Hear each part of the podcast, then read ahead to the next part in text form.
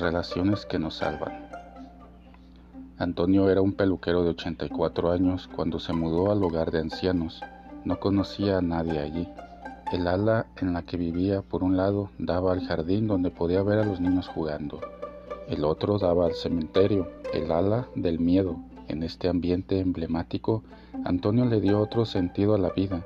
Descubrió cosas que nunca imaginó se abrió a contar historias, se hizo querer por los profesionales del hogar y acabó con su rebeldía gracias a sus amigos. Este pasaje es especialmente hermoso.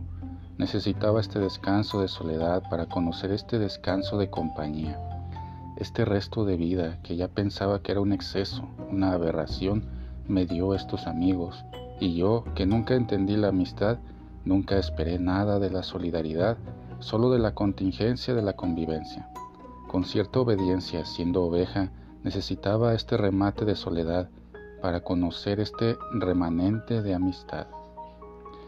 Son los afectos los que nos salvan.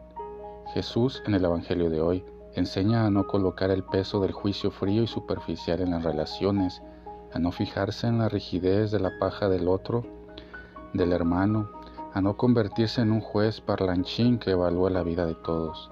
La indicación del Evangelio es sobre todo no repetir en nosotros mismos lo que no recomendamos o no nos gusta de los demás. Antes de hablar, valora si no estás haciendo lo mismo.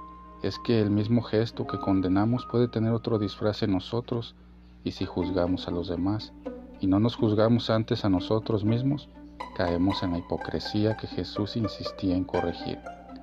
Antonio, para descubrir cosas muy hermosas en su vejez, Tuvo que volver a visitar y abrir su interior con la ayuda de sus amigos.